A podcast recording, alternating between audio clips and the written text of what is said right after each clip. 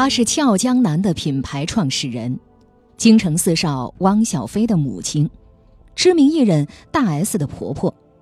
这三个标签加在一起，构成了人们对企业家张兰的第一印象。最近，因为儿子汪小菲和儿媳大 S 婚变的消息，张兰又上了热搜。张兰白手起家，将俏江南从一个青铜变成了王者。不过可惜的是，最后他将自己辛辛苦苦打下的江山亲手送给了他人。张兰出生在一个书香世家，一九八七年，她从北京工商大学毕业。一九八九年，大学毕业之后，已经成家生子，过着两点一线的生活，虽然单调，但是安逸。然而，按部就班的工作并没有锁住年轻的张兰。渴望已久的财富梦想让他毅然辞职，来到加拿大打工。在加拿大的生活被张兰称为是“就是挣钱”。第一份打黑工的工作是洗盘子，一个小时三点五美元。他一天干四家餐馆，连续干十六个小时，一天挣的钱相当于国内一个月的工资。但是地位低下、寄人篱下的生活远非张兰的性格。他早已打定主意，挣够钱就回国去做点事儿。张兰伺候过一大家子台湾人，在美容美发店帮过工，甚至扛过猪肉。在餐馆打工，每天进店就有无数的事情等着你，甭想抬头。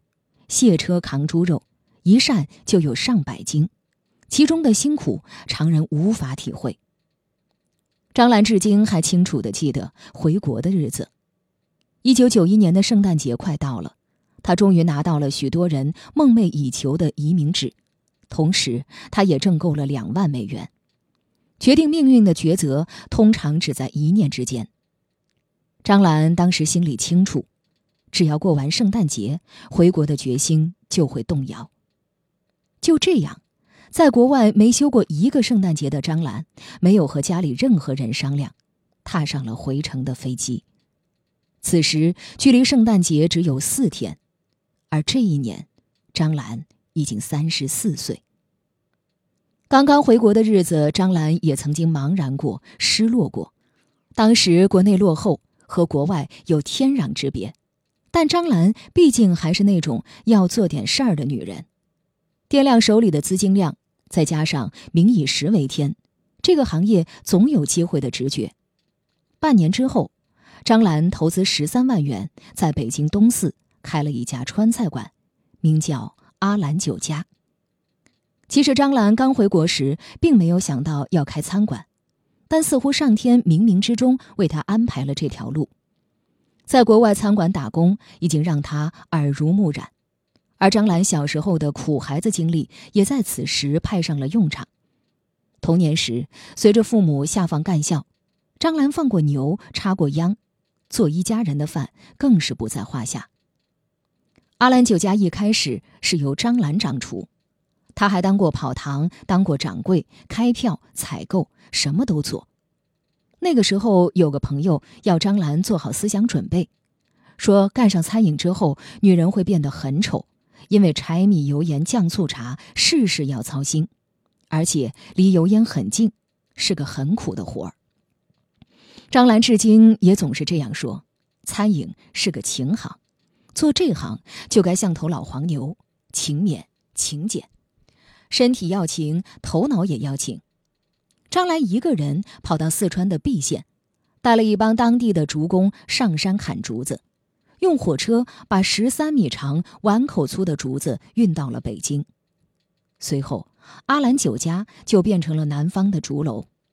他亲手在竹墙上画画做装饰，装修和菜品相结合，让他的酒店很快就有了知名度。这一干就是九年，张兰完成了资本的积累。到两千年，张兰已经积累了六百万的资金，但人生的瓶颈问题也随之出现。张兰在重新考虑自己的定位，自己到底要什么？他毅然卖掉了自己苦心经营的阿兰酒家，但是半年之后，张兰觉得此生的挚爱还是餐饮，于是他决心要干大事，打造一个国际的中餐品牌。其实，真正进入这个行业之后，张兰才发现自己是餐饮业的虫，干大事的决心已定。这条已钻进去的虫子就认定了一个市场空缺。当时北京的很多高档写字楼里只有粤菜餐厅，价位偏高，把很多普通白领拒之门外。多年做餐饮的经验告诉张兰，这批有强劲消费能力的人对餐厅的要求是要有舒适、有格调的环境，有色香味俱全的卫生食品，而且价格要适中。张兰开始创建俏江南，专攻写字楼商务人群市场。当时不少人劝他，高档写字楼租金高、投资大、客源少，风险太大了。然而，张兰有自己的想法。白领消费者最具理性，如果这个地方确实符合他们的口味，他们会带朋友来。俏江南不靠大肆的广告宣传，靠的就是消费者的理性选择。定位白领市场的同时，俏江南也开始了基于全球商务人士的认同。首家店选址在国贸，张兰要选择一个高起点。让全球的商务人士在最快的时间之内了解中国的饮食文化。起名“俏江南”，意在要创建一个代表中国特色的国际品牌，让人一听就知道来自中国。很多外国人的眼中，江南的小桥流水最具中国特色，所以就叫“俏江南”。张兰清楚地记得，进国贸开首家店不容易。没有名气，没有背景，他就把计划书做得专业漂亮，让国贸一看自己就是个行家里手，赢得信任。但就是这样，原来谈好的位置还是给了别人，最后只给了六百平方米的小位置。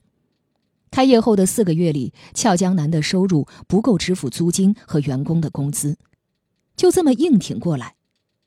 很多人开始知道国贸有一个别具一格的俏江南。俏江南，悄然的火了。为了实现连锁中餐的标准化、规范化，张兰启动了庞大的培训计划，跟外地旅游学院挂钩，和二十五所大学合办俏江南班，培训服务员、厨师，然后再集中到俏江南自己的培训中心进行军事化培训。这个培训周期要一到两年。张兰要求每一道菜的选料、火候都要实现量化的标准，要让全世界的消费者吃到的都是一个味道。如果我们做不到，我们就开不了世界连锁店。为了让俏江南更加规范化，张兰从麦当劳、可口可乐、宝马等国际知名公司引进了职业经理人，充实俏江南的管理团队，学习经验，加强对国际市场的了解。此外，俏江南还雇佣了多名外籍留学生作为自己的市场推广人员，让他们作为拓展国际消费群体的触角伸出去。仅仅用了三年的时间，张兰就在北京陆续开了九家分店，在上海开了两家分店。随后，在二零零六年的时候，为了吸引到更多的消费者，张兰还成立了兰会所。就是在这一年，张兰确定了俏江南的高端定位。巅峰时期的俏江南可谓是风头无两，是北京奥运会唯一的中国餐饮服务商，并且一年纳税上亿。据悉，在2007年的时候，俏江南的销售额就超过了十亿，并且在2009年的时候，张兰还以25亿成为胡润餐饮富豪榜的第三名。一直要强的张兰，感情生活并不顺利。她曾透露，自己一年只给自己一次哭的机会，有压力也不需要男人分担。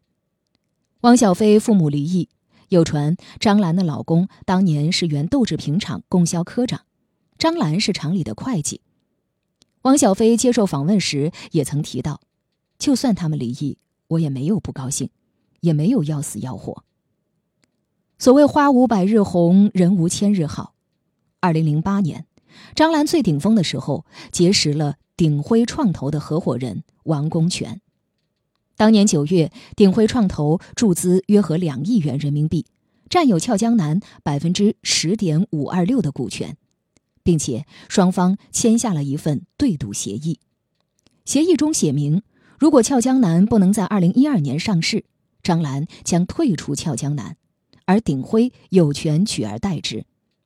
当时的张兰信心满满，他认为这份对赌协议并不能对他产生任何影响。有了资本加持之后，张兰开始继续发力发展俏江南，并且在二零一一年递交了上市申请。但是，俏江南首次登陆 A 股的计划宣告失败。后来，张兰为了上市，甚至改了国籍，但是最终俏江南还是没能成功上市。至此，张兰才意识到问题的严重性，但是为时已晚。据说当时鼎晖要求俏江南四亿回购股份，但是遭到了张兰的拒绝。二零一四年四月，CVC 成为俏江南最大的股东。